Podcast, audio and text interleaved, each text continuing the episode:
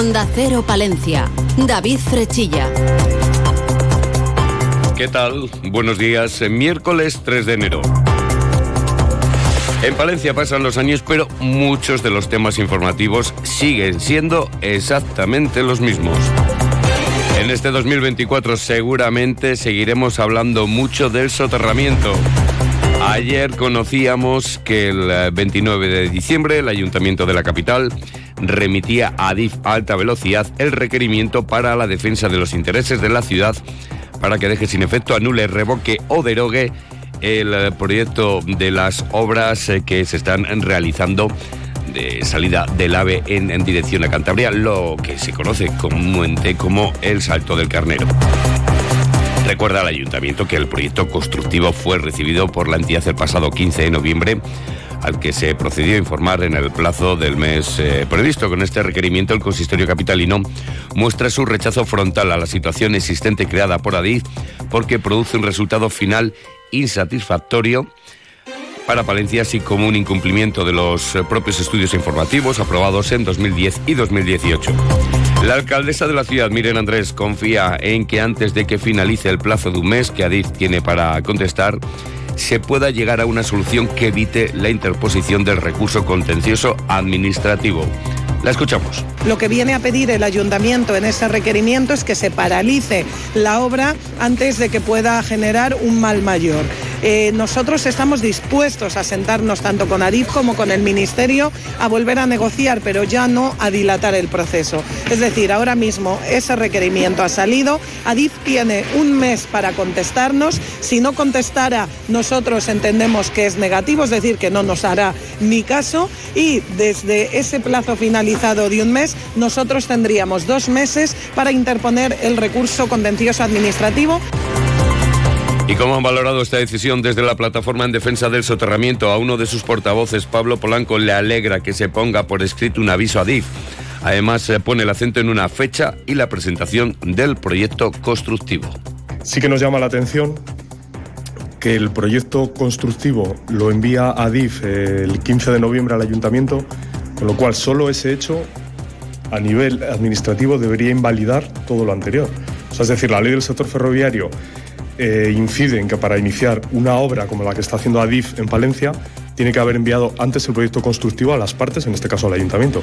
Si eso se está haciendo ahora, 15 de noviembre de 2023, eh, ¿qué significa? Que todo lo que se ha hecho antes es ilegal, que es lo que hemos sostenido nosotros desde el primer momento.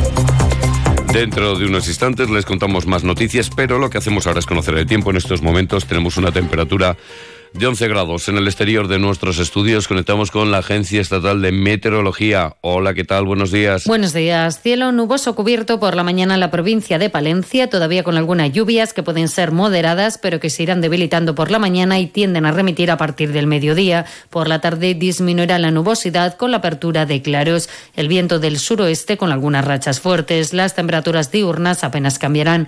La máxima prevista es de 9 grados en Guardo, 11 en Aguilar de Campo y Cervera de Pisuerga y 12 grados en Palencia, capital y Carrión de los Condes. Les adelantamos que a partir del viernes bajarán las temperaturas y también la cota de nieve, que durante el fin de semana se situará en torno a los 800 metros. Es una información de la Agencia Estatal de Meteorología. Grupo Salmillán, Tanatorios Funerarias, les ofrece la noticia del día. Comenzamos un nuevo año en el que desde la Diputación confían en conseguir que la provincia de Palencia alcance a ocupar el lugar que le corresponde. La presidenta de la Diputación, Ángeles Reconoce que hay singularidades de Palencia que la mayoría de las veces pasan desapercibidas y que deben ser un motor de impulso y progreso. El más acuciante probablemente sea dar respuesta a la gran demanda de trabajadores que tienen algunas empresas en nuestra provincia. Y voy a desmitificar, es que Palencia es una provincia industrial, que lo es, ¿eh? que es que a veces no nos lo creemos ni desde los medios de comunicación ni los propios palentinos, casi la segunda provincia industrial de Castilla y León, seguro la tercera, la segunda con mayor datos de exportación. Hay una oferta de trabajo y que a veces, bueno, para eso te tienes que mover a lo mejor dentro de la propia. Y en el caso del Ayuntamiento de Palencia arranca el año con los presupuestos de 2024 pendientes de aprobación. La alcaldesa Miriam Andrés confía en que este año eh, sirva para ver un cambio notable en la ciudad, señala que el primer año de legislatura debe servir para frenar la curva de despoblación o la mejora de la asistencia a las personas más vulnerables, aunque hay proyectos que confía en que bueno, pues se avance de forma decidida a lo largo de este 2024. Atraer alguna inversión potente en materia de empleo para la capital, poder atraer el talento que se nos marchó en algún momento con algunas políticas que iremos desarrollando a medio plazo y que Palencia se proyecte a nivel autonómico y nacional donde merece. Hablando a nivel autonómico, pues que podamos ser capaces de recuperar ese proyecto de CILOG que está metido en los cajones de la Junta y hablando a nivel nacional que se abra de nuevo el debate sobre esa infraestructura potente que cambiaría la dinámica de la ciudad, como puede ser el soterramiento. Grupo San Millán sigue creciendo en la capital y también en la provincia. En la calle Extremadura 12, nuevos velatorios crematorio con amplias y confortables salas. También en venta de baños y Villamuriel. Grupo San Millán. Siempre a su servicio las 24 horas del día en el teléfono 979 166 200.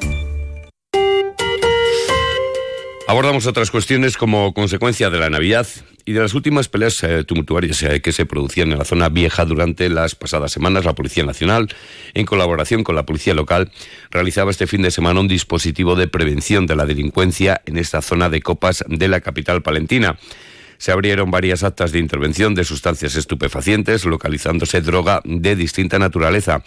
Fruto del dispositivo policial se produjo la localización de una menor de edad y el posterior reingreso en el centro de menores del que se encontraba fugada. Además, durante el pasado fin de semana, tres personas fueron detenidas por delitos de violencia de género. Y vamos ahora con noticias pues más agradables. La Navidad afronta su recta final. En la capital palentina se suma una nueva actividad a su programación. La pista de patinaje instalada en la Plaza de la Inmaculada de la ciudad abría ayer sus puertas.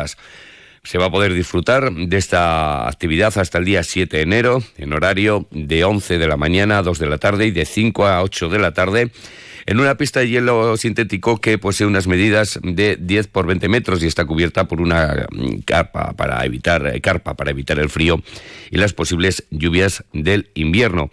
La misma además tiene en su interior moqueta artificial para facilitar los desplazamientos. Francisco Fernández es el, concejal de festejos. Una pista ecológica era fundamental esto, pues nosotros creemos que esa sostenibilidad para, para el equipo de gobierno era muy importante y había que tener alternativa ecológica. Hay pistas ahora mismo prácticamente, ya todo el mundo está haciendo pistas ecológicas, el consumo eléctrico es cero, no es nada, lo estáis viendo que es sencillamente planchas de plástico enceradas para que deslicen y bueno, pero el ambiente lo generan igual y es sostenible, que era muy importante. Y les recordamos que continúa la programación navideña en la capital palentina. A las 6 de la tarde la Plaza Mayor acogerá el tradicional reparto del Roscón de Reyes. ¿Te operarías tú mismo las dioptrías? Con tu salud bucodental tampoco te la juegues. Someterse a tratamiento sin supervisión de un dentista colegiado tiene muchos riesgos, como perder dientes, dolores crónicos y problemas al hablar. No hay fórmulas mágicas. La salud oral es cosa de profesionales. Colegio de Odontólogos y Estomatólogos de la Octava Región. Y ahora hablamos de nuestro mundo rural. Onda Cero con el mundo rural palentino. En Onda Cero hablamos de nuestros pueblos, de sus gentes e iniciativas. Y nos vamos hasta Dueñas. Allí se encuentra la Asociación de Bodegas y Cuevas del municipio. Uno de los objetivos de este colectivo es proteger el patrimonio de las bodegas y cuevas tan características de Dueñas. Pese a ello, su portavoz, Valentín Rincón, nos comentaba que no encuentran apoyos para este proyecto.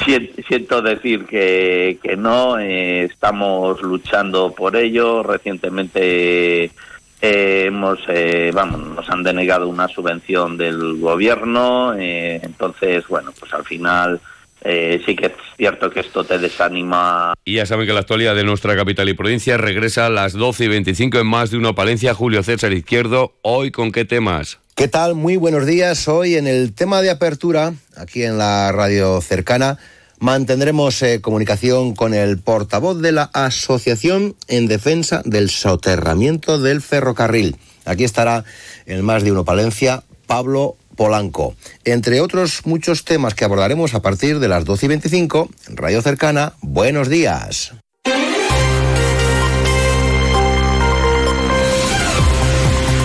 Nos vamos. Llega a las ocho y media, les recuerdo la temperatura 11 grados en el exterior de nuestros estudios. Buenos días. Son las ocho y media, son las siete y media de la mañana en Canarias. Más de